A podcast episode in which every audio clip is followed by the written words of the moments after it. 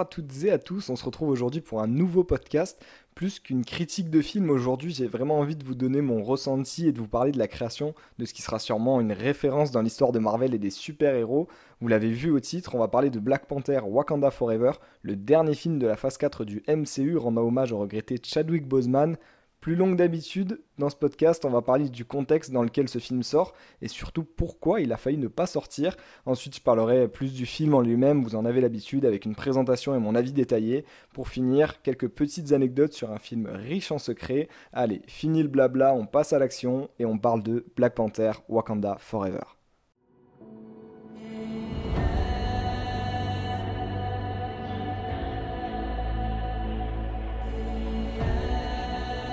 Seuls les gens abîmés par la vie.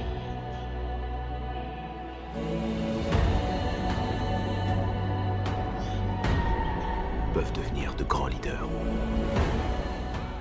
Comme je vous le disais en introduction, un contexte compliqué pour ce film qui avait été annoncé en 2018 après le succès du premier film Black Panther.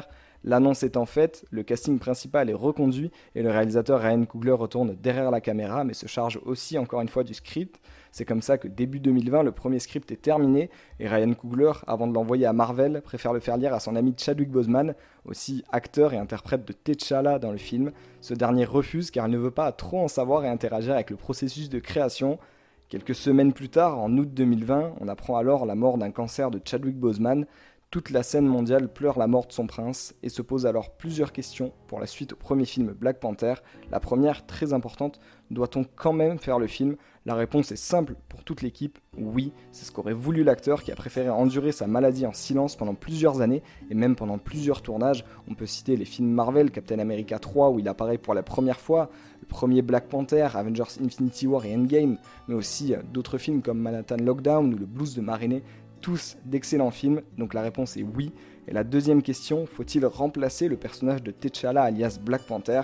Certains l'auraient peut-être voulu, mais là encore, pour le scénariste et réalisateur, on doit rendre hommage à l'acteur et ne pas faire comme si de rien ne s'était passé. Ça ne pourrait de toute façon pas être pareil avec un autre. Ryan Coogler qui avouera même avoir pensé à arrêter sa carrière après la mort de son ami, effondré par la tristesse. Et enfin, une troisième et dernière question plus compliquée comment faire pour rendre hommage dans un film que beaucoup qualifient de grand public ou de super-héros tout en servant l'intrigue Évidemment, la réponse se trouve en grande partie quand vous regarderez le film, mais ça commence d'abord par le décès aussi du personnage dans le film, aussi emporté par la maladie, pour rendre hommage au héros à l'écran et en dehors.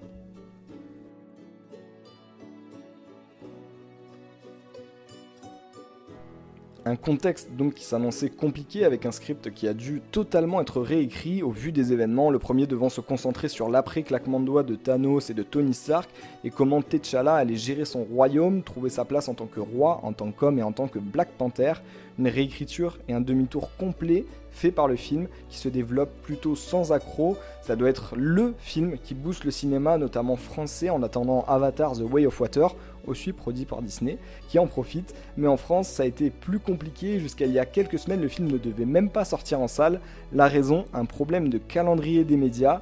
Et pour expliquer brièvement et facilement ce que c'est le calendrier des médias, c'est la durée qu'il doit y avoir entre la sortie en salle d'un film et sa sortie sur les plateformes de streaming comme Netflix, Disney ⁇ ou même Canal ⁇ même si c'est un peu plus différent pour Canal+, car ils ont des droits, et euh, comme ils investissent beaucoup dans le cinéma français, ils ont un peu justement des passes droits, donc ils peuvent sortir les films bien avant, c'est pour ça que vous verrez souvent les films Marvel euh, avant euh, sur Canal+, avant que sur de les voir sur Disney. Une durée de 3 ans, donc à la base, qui a été réduite il y a peu à 18 mois dans certaines conditions, mais c'est encore trop pour le géant américain. Disney décide alors de boycotter ce principe en annonçant ne pas sortir son film en France, un drame pour l'industrie et les exploitants. Une réunion de crise a alors lieu entre Disney et la France, début novembre, mais aucun accord n'est trouvé.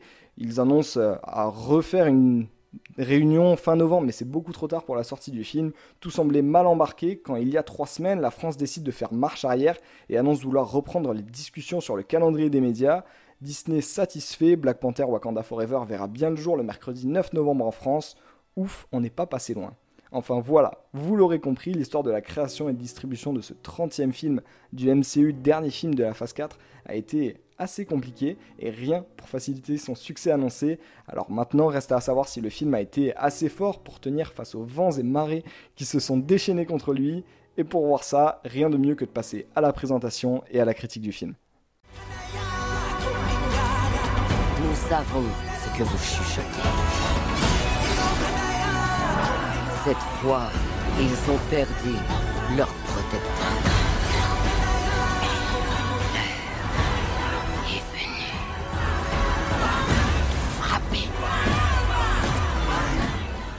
Si on revoit vite fait le casting qui reste quasiment le même que celui du premier Black Panther, avec Laetitia Wright en Shuri, la sœur de T'Challa, Winston Duke en M'Baku, Lupita Nyong'o en Nakia, Danae Gurira alias Okoye, chef des Dora Milaje, et enfin Angela Bassett, la reine Ramonda, un casting de retour auquel s'ajoutent de nouveaux visages comme Tenoch Huerta jouant ici Namor, le prince des mers, ou encore Dominic Thorne introduisant Riri Williams aka Ironheart pour la première fois dans le MCU avant sa première série.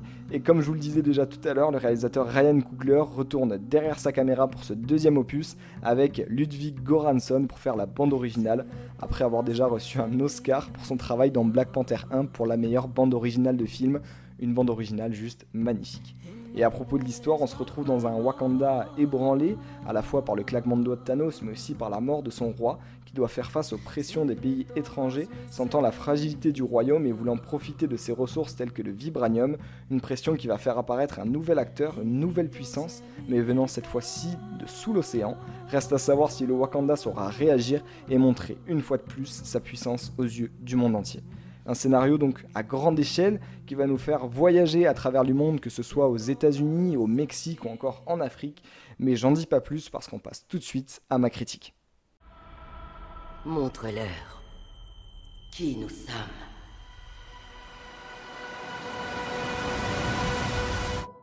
Allez, tradition l'oblige, on commence par les points positifs du film. Et la première chose que je veux souligner, c'est que waouh, ce film est magnifique. Les images sont d'une beauté sans pareil, avec un Wakanda qu'on voit enfin au grand jour.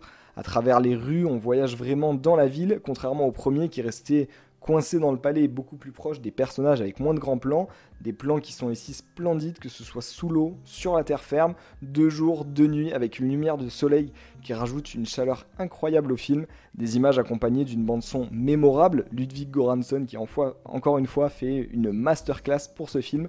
Sincèrement, j'ai rarement eu autant de frissons lors de scènes dans un film et surtout autant de scènes et c'est j'en suis sûr, grâce à une ambiance sonore et des musiques très belles qui nous font voyager avec les images et nous amènent avec les personnages dans l'histoire du film. Cette beauté et ces émotions, on les retrouve aussi évidemment dans l'histoire, un scénario, une réalisation qui nous font nous approcher des personnages encore plus dans l'intimité de leurs pensées, qui justifient leurs actions. On comprend vraiment euh, tous les chemins et tous les développements que peuvent avoir les, personnages, euh, avec euh, évidemment une scène d'introduction qui m'a beaucoup marqué, je pense que quand vous la verrez ça vous fera le même effet, et qui reste pour moi la meilleure de l'univers Marvel en termes d'émotion. Ouais, vraiment, je m'y attendais hein, pourtant à justement que ça tourne autour de la mort du roi T'Challa, mais là c'était vraiment euh, à la fois épique mais très triste, très personnel et en même temps ça met le ton pour le film. Donc de ce côté là vraiment réussi.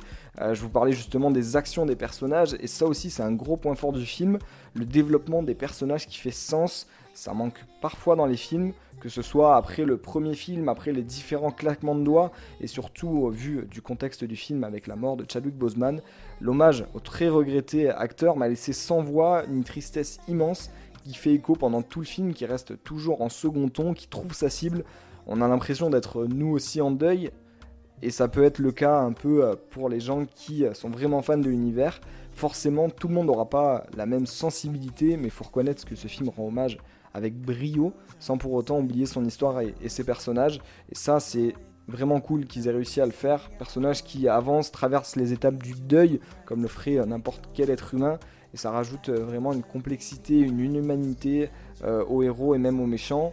Et alors que le monde Marvel est rempli de super-héros, que le royaume du Wakanda a tout d'une utopie avec une cité futuriste et ce qu'on pourrait apparenter à des super-pouvoirs avec l'herbe cœur, on arrive quand même à s'identifier aux héros et à ce qu'ils traversent. Et c'est fort d'avoir réussi à transmettre ça aux personnages et que les acteurs arrivent à nous le transmettre à leur tour, parce que les acteurs l'ont aussi évidemment vécu le deuil, eux qui connaissaient beaucoup Chadwick Boseman, c'était un casting qui était vraiment très proche les uns des autres. Et en parlant justement d'eux, bravo pour leur performance magnifique, notamment pour jouer le deuil. Et comme je le disais, même si on doute que c'est pas que de la mise en scène et que la perte de Chadwick Boseman a été très dur pour eux et surtout pour eux, même si pas autant que, pour sa famille. Et on peut euh, aussi citer en changeant de registre l'action comme un point fort du film. Ça reste quand même un film d'action grâce à des chorégraphies superbes, euh, variées, qui amènent des scènes d'action euh, dans des décors partout à travers le monde. Et ça, c'est quelque chose que j'aime beaucoup dans les films qu'on voyage, parce que c'est le but d'un film de faire voyager son spectateur, que ce soit au niveau des émotions, mais ça peut être aussi fait au niveau des décors. Un film de super-héros qui déçoit donc pas du tout, loin de là, hein. ça reste quand même un film d'action comme je disais. C'est aussi la conséquence de l'arrivée de nouveaux personnages, euh, après l'acquisition et le renforcement de l'importance des personnages du premier film, on a des nouveaux personnages comme Riri Williams, alias Iron Heart, dont on attend maintenant impatiemment la série sur Disney ⁇ euh, qui devrait sortir en 2023, ou encore Namor, personnage très connu des comics, qui en tant que méchant est crédible, avec une préférence pour moi euh, par rapport à, d'autres méchants, du fait de ses raisons qui sont compréhensibles. Euh, c'était aussi le cas dans une autre mesure et dans un ton complètement différent pour le méchant du premier euh, Black Panther, Killmonger, joué par Michael B. Jordan. C'était aussi un excellent méchant, souvent cité dans le top 3 des meilleurs méchants de, l'univers Marvel. Et là, Namor qui, fait, qui pourrait aussi avoir sa place dans le top. Et euh, ces scènes d'action aussi à la mort qui sont euh, très belles, et ses pouvoirs ainsi que son origin story qui sont juste top. Et si je devais euh, parler quand même des points négatifs du film, il faut que je sois un petit peu objectif. Je dirais que certains vont le trouver un peu long. Il dure 2h41, même si pour ma part je préfère un film qui prend son temps avec des beaux dialogues, des scènes d'action bien réalisées, même si plus rares. Dans le rythme, ce film fait un peu penser aux Éternels, euh, qui étaient aussi sortis pendant la phase 4 du MCU il y a à peu près un an, euh, mais que j'avais aussi adoré, même si d'autres l'ont moins apprécié. Et malheureusement, euh, dans un autre contexte, j'ai remarqué aussi quelques défauts sur les effets spéciaux qui sont quand même globalement très réussis, avec beaucoup de scènes d'action aussi qui sont de, de, jour.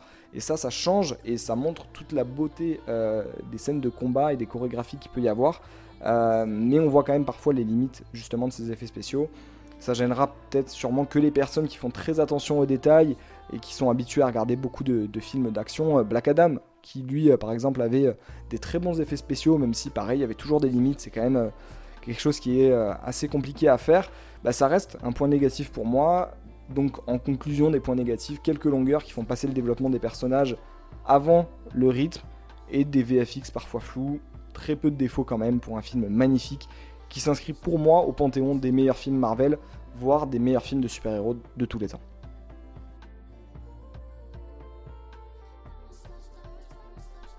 Et pour un film aussi beau et rempli d'histoire, on a droit à pas mal d'anecdotes sympas, comme par exemple le retour de Rihanna, pour ce film dans lequel on découvre deux nouvelles musiques de la chanteuse avec Lift Me Up et Born Again, des musiques que vous pourrez retrouver pendant les génériques, Lift Me Up pendant le premier, le générique un peu stylisé, et euh, le deuxième Born Again qui est euh, pour toute la fin du film, Rihanna qui n'avait pas enregistré euh, depuis 6 ans, et la voir revenir pour apporter sa contribution à l'hommage rendu à, Chadwick Boseman, c'est juste magique, avec évidemment un gros big up pour le clip de Lift Me Up qui rend magnifiquement hommage à l'acteur. Et justement, pour ce film, il n'y aura qu'une seule scène post-générique, donc après que j'appelle le générique stylisé avec les images et les noms euh, des acteurs. Donc pas besoin de rester jusqu'à la fin du film, même si quand même rien que la musique de Rihanna, ça vaut le coup. Et la deuxième scène étant souvent une blague plus qu'autre chose, il a paru euh, logique pour Ryan Coogler, le réalisateur, de pas faire ça pour un film rendant hommage, euh, une inspiration venue d'Avengers Endgame, comme il le dit, qui était le premier film du MCU sans scène post-générique, là on n'en avait même aucune. On arrive maintenant à la fin de ce podcast. Malheureusement peut-être, j'espère avoir réussi à vous transmettre mon ressenti sur ce film très complexe qui conclut parfaitement une phase 4 du MCU, aussi diverse que magnifique, qui a plus ou moins convaincu selon les films. C'était vraiment l'introduction de nouveaux personnages et comment réagir après avoir conclu parfaitement la saga de l'univers avec euh, Avengers Endgame. Mais quand on prend de la hauteur, on voit que le développement des différents personnages est juste magnifique, des personnages qu'on connaissait mais aussi des nouveaux plus qu'à attendre le début de la phase 5 avec le film Ant-Man and the Wasp Quantumania qui présentera l'arrivée de Kang, le grand méchant de la saga du multivers du MCU. Et on en parlera ici, ça vous pouvez en être sûr. Allez, on a encore le temps et d'autres films nous feront patienter. Alors d'ici là, à bientôt et portez-vous bien.